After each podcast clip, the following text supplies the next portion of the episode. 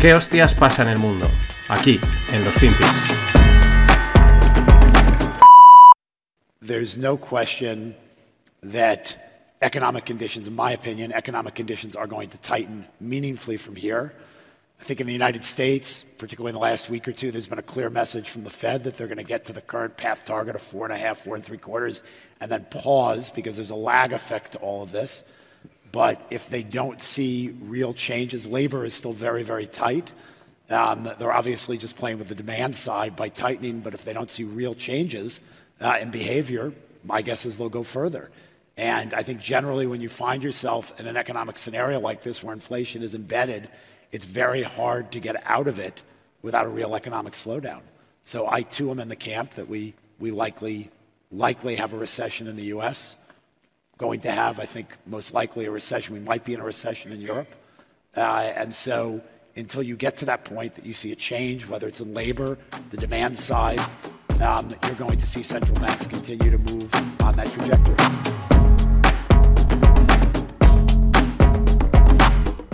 Hola, no financieros. Vamos a cerrar la semana con este que oís es David Solomon, CEO de Goldman Sachs. Y aquí está en un evento de inversiones ahí en Arabia Saudí explicando cómo ve él el camino de la, de la Fed, ¿no? El tema de los tipos de interés y esta historia. ¿Qué puntos a destacar de este discurso, de este corte que os he puesto?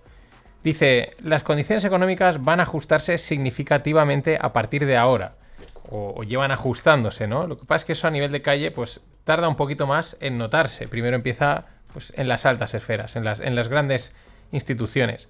Luego dice, la Fed alcanzará el objetivo que tiene de ese 4,75, ¿no? Porque dice 4 and 3 quarters de, los tipos de interés, ¿no? Que estamos ahí a un paso, ya en noviembre es cuando eh, se va a conseguir. Y aquí viene lo interesante, dice, entonces hará una pausa porque el efecto va con retraso and then pause because there's a lag effect to all of this. Vale, porque tiene un, claro, tú subes, tiene un impacto, pero luego hay que dejar a ver eso, la economía, cómo lo digiere, qué, qué, si, qué pasa, ¿no? Y entonces dice, si no ven cambios reales, seguirán el camino, es decir, seguirán subiendo tipos.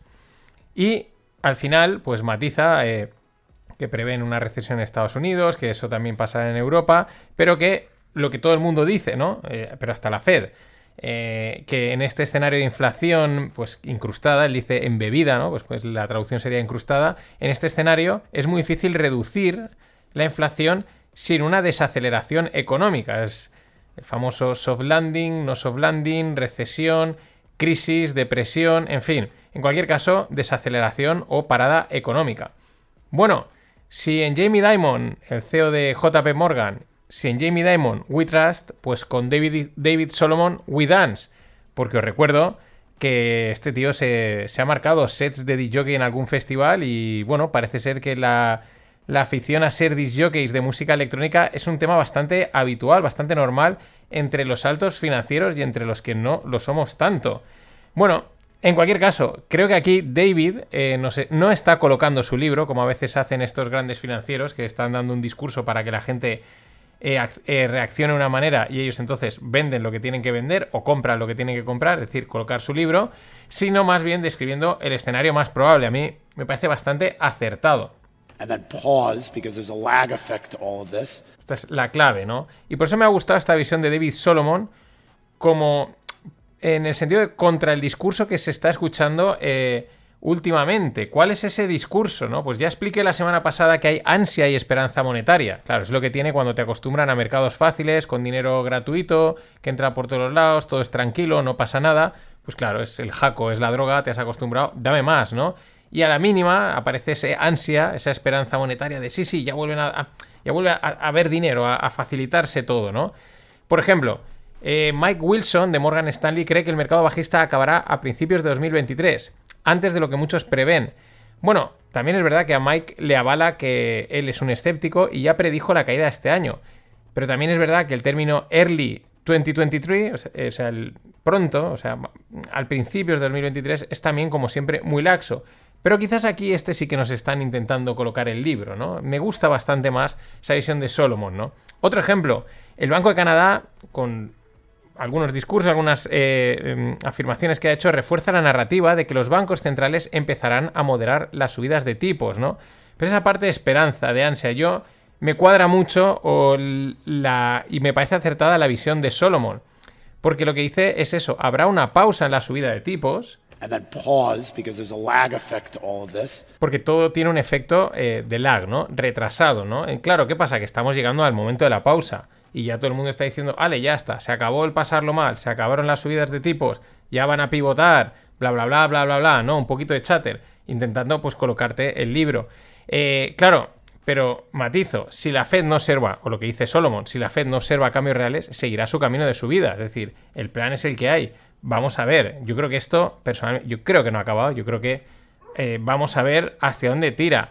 Eh, claro, esto que comenta Solomon, pues es muy, muy distinto a lo que se está empezando a comentar, ¿no? A que ah, estamos ya en una relajación, va a haber un pivote, no, no es lo mismo que haya una pequeña parada, una pausa para ver hacia dónde van las cosas a que realmente haya un pivote en los bancos centrales o, una relajación de las políticas. Pero bueno, lo dicho, es que siempre hay gente intentando vender su libro.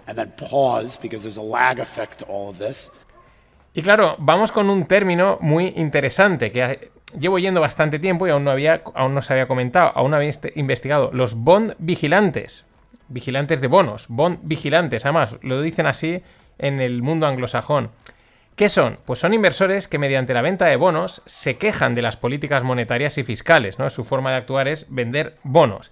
Claro, al venderlos, ¿qué hacen? Pues con ellos suben las rentabilidades de los bonos, ¿no? Presionan los yields al alza. En terminología anglosajona, pues los bonds vigilantes pueden ser desde agencias de calificación, medios de comunicación o economistas de prestigio, pues bueno, que toman un peso especial eh, cuando hay que vigilar eh, lo que ocurre en el mercado de los bonos. Siempre ha habido con vigilantes de, activos, bien, gente que intenta hacer un control. Esto lo harían a través de la venta de bonos y también es una manera de quejarse contra las políticas monetarias. Se lleva eh, especulando en torno, pues, sobre estos bond vigilantes desde que ha empezado este mercado en torno a su vuelta, se va especulando bastante tiempo, ¿no? Que si habían vuelto, que si no han vuelto, que si tal, que si cual, en fin. Según MacroAlf, han vuelto.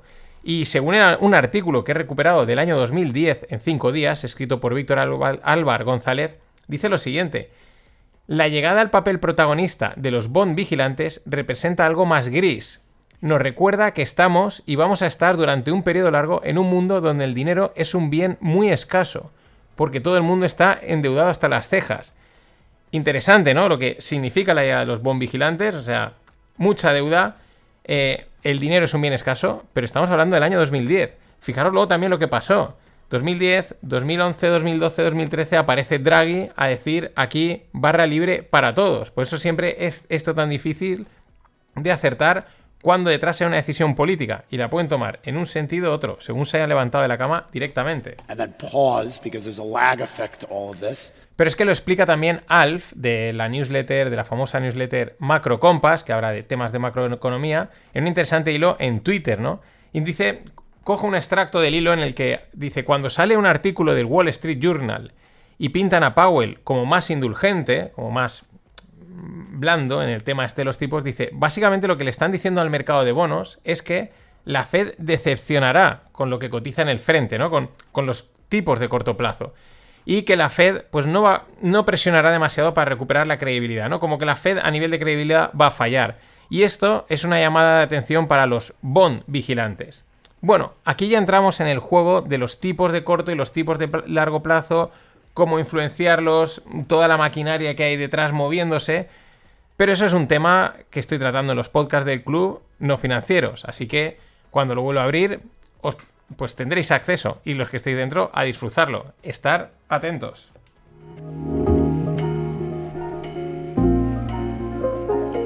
Lo dicho, son semanas ajeteradas, pero en cuanto pueda, vuelvo a abrir las puertas y ya que quiera que se haga socio del Club No Financieros. Este fin de no creo que pueda publicar podcast, pero van saliendo cositas.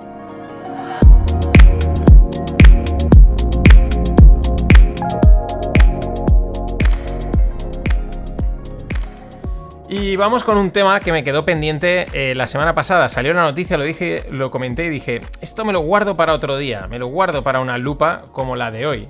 Siempre hay que estar ojo a visor, porque claro, entre tanto jaleo de inflación arriba, inflación abajo, Ucrania, tipos de interés y demás ruido que hay, que es importante, ¿eh? no lo dejemos pasar, pues se cuelan noticias, de repente aparece una noticia por ahí que te llama la atención, ¿no? Y estas dos que comento ahora, la verdad es que me aparecieron con apenas horas de diferencia, mm, diferentes medios, como ahora veremos, pero nada, de repente digo, uy, esto está conectado, hay que comentarlo. Vamos con la primera, es una noticia de El Mundo, aquí en España. Dice el titular, marihuana contaminada en Madrid. El 62% no es apta para el consumo. Claro, la primera pregunta es, ¿desde cuándo hay un nivel para determinar si la marihuana, que es una sustancia ilegal, es apta para el consumo? ¿Desde cuándo? En realidad, no existe tal nivel y el propio artículo especifica que se trata de un estudio que han realizado. Vale, bien, perfecto. Pero lo que no puede dejarnos de llamar la atención, o es lo que a mí me llama la atención, es el titular, en medio de un, en un medio de gran tirada, ¿no? Es como, como una aceptación oficial de la marihuana. Oye, cuidado, ¿no? Es como si hubiese, oye, ha salido una partida de leche caducada, ¿no? Pueden ponerse los niños malos, ¿no? Es muy parecido, ¿no? Marihuana contaminada. El 62 no es apta para el consumo. Es como decir, hay una marihuana apta para el consumo que se puede consumir, pero eh, ha salido una que no es alta. O sea, muy llamativo. Es una aceptación oficial o no oficial, ¿no? Es lo de siempre. Es ir preparando al público, pues para. Pues para una legalización. Pero vamos con la segunda noticia. Y en es que esta escalamos el medio. Ya digo, aparecieron con muy poca tiempo de diferencia, o di con ellas eh, con muy poco tiempo de diferencia, lo cual también te llama más la atención. Y en esta escalamos el medio, porque ahora se trata de The Economist la revista de economía eh, global, o sea, es un medio de tirada global y de gran repercusión. Para más colmo, es un artículo de opinión, ya no es una noticia, es un artículo de opinión que empieza con el siguiente titular. Joe Biden es demasiado tímido. Es tiempo de legalizar la cocaína. Y el subtítulo continúa, dice, los costes de la prohibición pesan más que los beneficios. A mí me parece impresionante.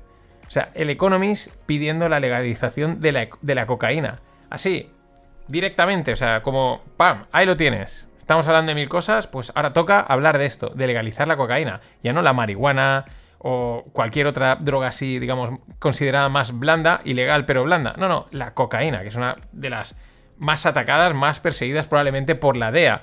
Bueno, las interpretaciones que se me ocurren, y seguro que se te ocurren, son varias.